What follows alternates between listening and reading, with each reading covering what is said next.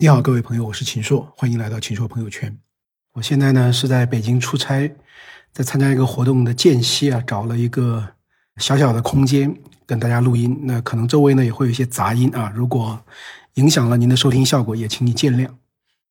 那这篇文章呢，我想跟大家讨论的问题是关于创新的问题。我想讨论三个问题。第一个呢，就是为什么创新现在是只争朝夕？第二个呢，中国企业的创新现状到底如何？第三个，我们创新中可能有哪些认识上的误区？先谈第一个问题，就是为什么创新呢要只争朝夕？那这一点呢，大家看的已经是非常非常的清楚。我觉得中国强调这个自主创新呢，既有内生的动力，主要还是受外部环境的倒逼。那这一轮自主创新的提速啊，主要与特朗普政府的打压和限制呢是高度相关的。其实改革开放过程中，如果往前回溯呢，就能看到。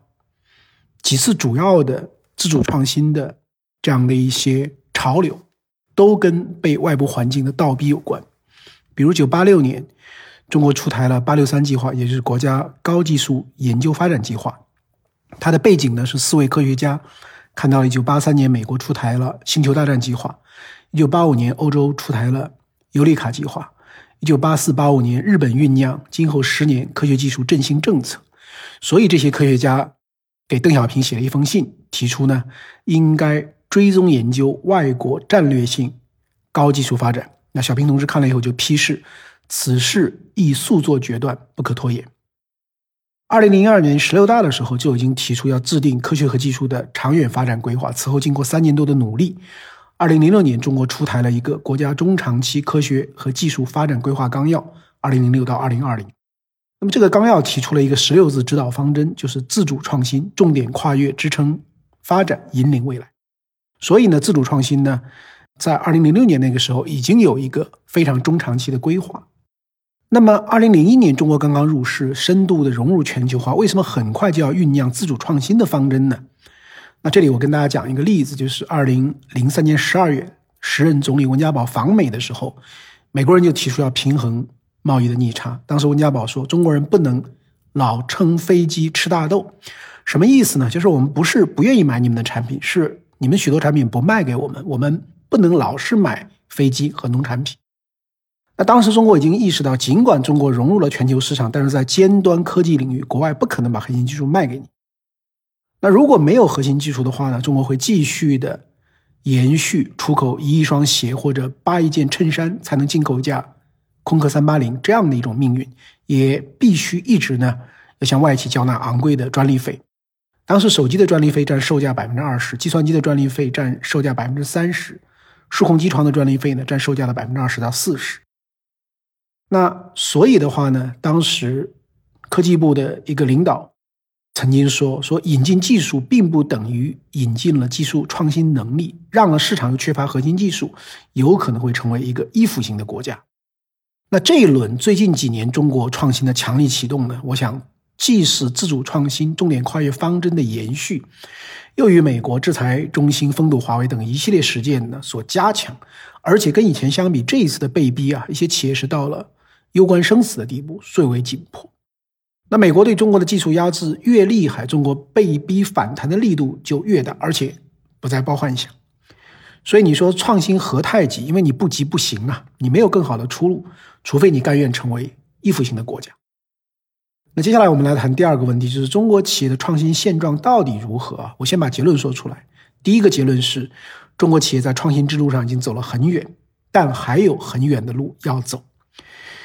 第二个结论是，尽管还有很远的路要走，但中国企业正处在创新革命与创新演进的伟大征程之中，未来可期。呃，我自己每年都要调研几十家企业，如果加上我参加论坛会议，直接去访问企业家，那可能就数量更多。我的常规问题都会包括：我们和世界一流水平还差多远？差在哪里？能不能赶上？如何赶上？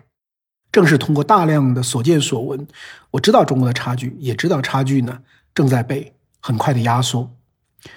我们就从工业和信息化这个角度来看，差距在哪里？主要还是四基，也就是核心基础零部件、关键基础材料、先进基础工艺、产业技术基础，还有呢就是新四基啊，也就是自动控制和感知的硬件、工业核心的软件、工业互联网、工业云和智能服务平台。那众所周知的差距呢，主要是这个芯片啊。全世界十台手机八台都是中国生产，但华为之前所有芯片都不能自己，像计算机、通用电子系统、通信装备、存储设备、显示和视频系统里的核心的芯片，主要都靠进口。我去过很多企业去看，比如生产智能手机的贴片机、双轨印刷机，生产面板的曝光机，生产 OLED 的这个真空蒸镀机，生产芯片的顶级的光刻机，生产汽车的多轴的这个机器人，生产风电机材的高性能数控机床，这些关键设备都是要靠这个进口。那么从核心零部件的角度看呢，从这个重型燃气轮机的这个叶片、高端的传感器，到这个机械设备中普遍要运用的这个高性能的轴承。乃至那些非常便宜但一颗坏了就会让电路板报销的电容，这个也是基本是靠这个进口的。我们一年能够生产十亿吨的这个粗钢，但高端的轴承钢用于飞机起落架的超高强度钢，这些都是要进口。那材料方面，无论是化工的材料还是电子材料，只要是在高端领域，大部分都是靠进口。比如生产芯片用到的光刻胶，生产液晶面板的偏光片以及偏光片上游的。TAC 膜、PVA 膜，生产手机和汽车用到的结构胶等等。那么像操作系统啊，高端 3D 的 CAD 软件啊，EDA 的电子设计的这个自动化的软件，高端可编程逻辑的控制器等等等等，中国都没有一家在全球有地位的企业。科学仪器也是这样，全球 Top Twenty 的这个公司没有中国的。像高端光学显微镜、透射式的电镜生产，这国内几乎都是空白。那所以我在很多企业听到的就是在这些高精尖核心基础方面，还是对外依赖很强。高性能的制造设备，比如像数控机床也还不行。很多东西呢，用国产设备、材料工艺能不能做呢？也能做，但是呢，强度不够，精度不够，可靠性、稳定性、一致性不够。那这些呢，也都不是新问题。所以我几年前就提出说，中国经济要从博大走向精深啊。那为什么有这样的这个差距呢？我觉得也很容易理解。第一个呢，从工业革命开始，西方就走在创新的前面，我们起步太晚，他们的领先呢就很正常。第二个呢，就是精深化的工业能力，它是需要积累的，是时间的朋友，这需要过程。第三个呢，现代产业发展的很多的标准、专利、路径，基本都是西方制定的。那我们呢，也是这样一个大的体系中的成员，我们想超越突破，那需要付出更大的努力。当然，最后呢是创新背后的深层次的问题，比如基础科学研究、整个社会的科学精神和科学文化、教育、人才、创新环境和体制机制等等。那有这么多差距，为什么我还要说中国企业在创新之路上已经走了很远，前路可期呢？因为呢，我在调研时发现，如果把技术创新高地比作珠穆朗玛峰，中国很多行业的领先企业呢，现在大概都已经越过了五六千米，正朝着七八千米去攀登，有些呢已经接近顶峰了。几乎所有企业说，他们的追赶对象都是这个行业里的全球佼佼者。从个数上说，已经没有几个了。比如我们这个四 G 还有差距，但是也走过了千山万水。举一个例子，二零一二年苹果第一次披露全球一百五十六家供应商的名单，那时候呢，大陆的厂商只有八家，但二零一九年呢，已经上升到四十家，就包含香港。由于呢，这个台资的厂商也有四十六家，一些外企的工厂也建在大陆，所以在整个电子消费产业链上，那。我们中国的这个供给能力呢，已经有了巨大的这个飞跃。那在大国重器的自主创新方面，像北斗系统、五 G 超级的计算机、时速六百公里的这个高速磁浮的试验样车、可重复使用的航天器、嫦娥五号的轨道器等等，这也都显示出这个中国创造的力量。那即便是现在被热议最多的芯片，其实在“十三五”期间，中国芯片设计行业的规模呢，年均复合增长是百分之二十三点六，这是一个什么水平呢？是全球半导体产业年均复合增长率的差不多六倍，所以呢差距很大，但追赶的速度呢也很快。我问到很多的 CEO，包括学者都说，如果沉下心再干十年，那中国的这个芯片设计呢一定能取得很丰硕的这个成果。我还有一个体会呢，就是不少我们觉得是空白或者短板的地方呢，不用太长时间就被突破了。比如一直听到一种说法，说中国一年生产三百八十亿支的圆珠笔，占世界产量的百分之八十，但造笔芯的这个笔尖钢和设备都要进口。我问过晨光文具的这个创始人陈总，他跟我说，笔尖钢以前确实是日本进口，但是中国的这个太钢不锈啊，就是太原的一个企业，花了五年时间钻研，这前几年就已经啃下了这个硬骨头。那最近，比如说很多人都担心说，辉瑞生产的这个新冠疫苗，因为必须在摄氏零下七十度保存，所以很难普惠。但是呢，比尔盖茨、美琳达基金会传出来的这个消息呢，就是当年默克公司的埃博拉疫苗呢，也面临类似挑战，它是必须存储在摄氏零下八十度以下。但是这个疫苗呢，用了一种这个 Arctech 的这个冷藏箱，这是一种采用高科技的绝缘箱，它无需外部电源就可以维持超低温一周。所以当时呢，埃博拉疫苗在非洲武装冲突期间也能送到农村。那这个 Arctech 的冷藏箱是谁做的呢？是我们中国青岛的奥科玛生产的。这个技术呢，是和盖茨基金会旗下的机构呢去合作研发的。比如光刻胶，科技日报二零一八年报道说，有亟待攻克的核心技术有三十五项，这其中之一。但最近宁波的南大光电材料公司自主研发的这个光刻胶的产品呢，已经通过客户的使用认证，可以用于九十纳米到十四纳米甚至七纳米的这个技术节点了。那不久前我去深圳这个工业妇联参观的时候，看到他们的一个创新产品叫智能化钢轨细刀，这也是当时科技日报报道的亟待攻克的核心技术之一。那这个细刀是用在什么方面呢？是用在这个。高铁钢轨的养护方面，因为这个养护这个高铁的钢轨，它需要要么你是沙袋打磨，那这个效率很低；要么呢，你就要用这个啊细磨车。那么细磨车里的核心的这个部件呢，就是这个细刀，它可以呢对这个钢轨的轮廓啊及时细削整形，也消除各种缺陷。那这个重要性呢是可想而知的。过去呢，这个细刀只能从奥地利的博瑞特公司进口。但工业妇联就看了科技日报的报道以后呢，就组织攻关，突破了材料、结构设计、涂层、高端装备、精密传感、智能控制等核心的这个技术。那最终呢，凭借纳米级的切削工艺和这个智能化、大数据这样的运维控制技术，它可以实现切削品质的预警、刀具的负载的预警、过载的判断、切削参数的判断和处理等智能化的这个操作。所以我是在做大量的企业微观的调查的时候呢，就感到，抬头看我们中国的创新离最高标准和顶尖高手还有差距，但回头望呢，已经走了很远，超过了很多竞争者，在不少地方也摸索出来了有中国特色的这个创新路径。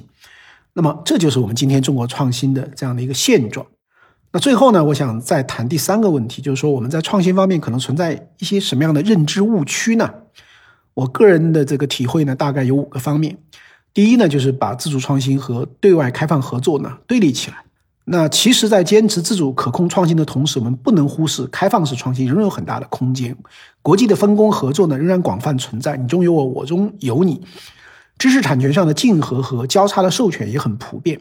所以呢，不能搞关门主义，不能放弃甚至排斥这个国际合作，也没有必要一切都重启炉灶，为自主而自主，因为谁都不能完全靠自己包打天下，都有对外的这个依存性。那第二个误区呢，我觉得就是政府在以企业为主体的创新中啊，过深过度的介入。比如现在不少科创企业在各地的投资呢，都是那政府非常欢迎。那一些项目的资本金方面，地方政府甚至占到了百分之八十到九十。当然，名股实债啊，将来有一些回购的安排。那政府呢，还直接为这个企业担保。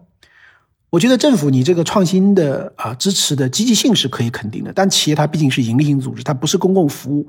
你政府直接给企业的投资打保票、做担保，这有违政府的定位，也容易扭曲资源的配置，导致不公平的竞争。个别地方政府的这种风投成功到底有多大可复制性，也要慎重的评估。而且你政府过度介入呢，也诱导一些科创企业，甚至是伪科创的企业，为了圈地、拿资源、拿补贴，他撒胡椒面的去投资，那这在管理上肯定不是最优啊。所以我觉得一窝蜂上马的历史教训呢，不应该再继续重演了。那第三个呢，就是我们把自主创新呢标签化、概念化，而忽视了像技术改造、工艺改善、管理进步。等价值创造活动的重要性，啊，现在大家一说就是我是高科技自主创新项目，好像从零到一指日可待。其实呢，从学术的研究上，比如当年英国的工业革命 （Revolution），它本质上更像是工业演进，就是 Evolution。因为很多技术早就有，但关键是把这些技术工厂化、产业化、市场化应用，这个是关键。这是从一到一百，它更多的是靠演进，演进积累到一定地步，其实就是巨大的这样的一个创新。那所以，这个大量的中国企业现在是通过跟市场相结合、跟用户相结合、跟数字化、智能化相结合，以及精益化、个性化、柔性化等等的方式呢，他们是日拱一卒、日积月累的在演进。这个演进中呢，实现创新和升级。我觉得这样的活动呢，其实是更应该得到我们重视，而不应该被忽略的。那么那些概念化的创新呢，反而是需要这个警惕的。第四个这个误区呢，我觉得就是把创新和高成本大投入等同。但研发确实需要资金支持，但从边际增长的角度，中国的投入已经不少。二零一九年，中国的研发投入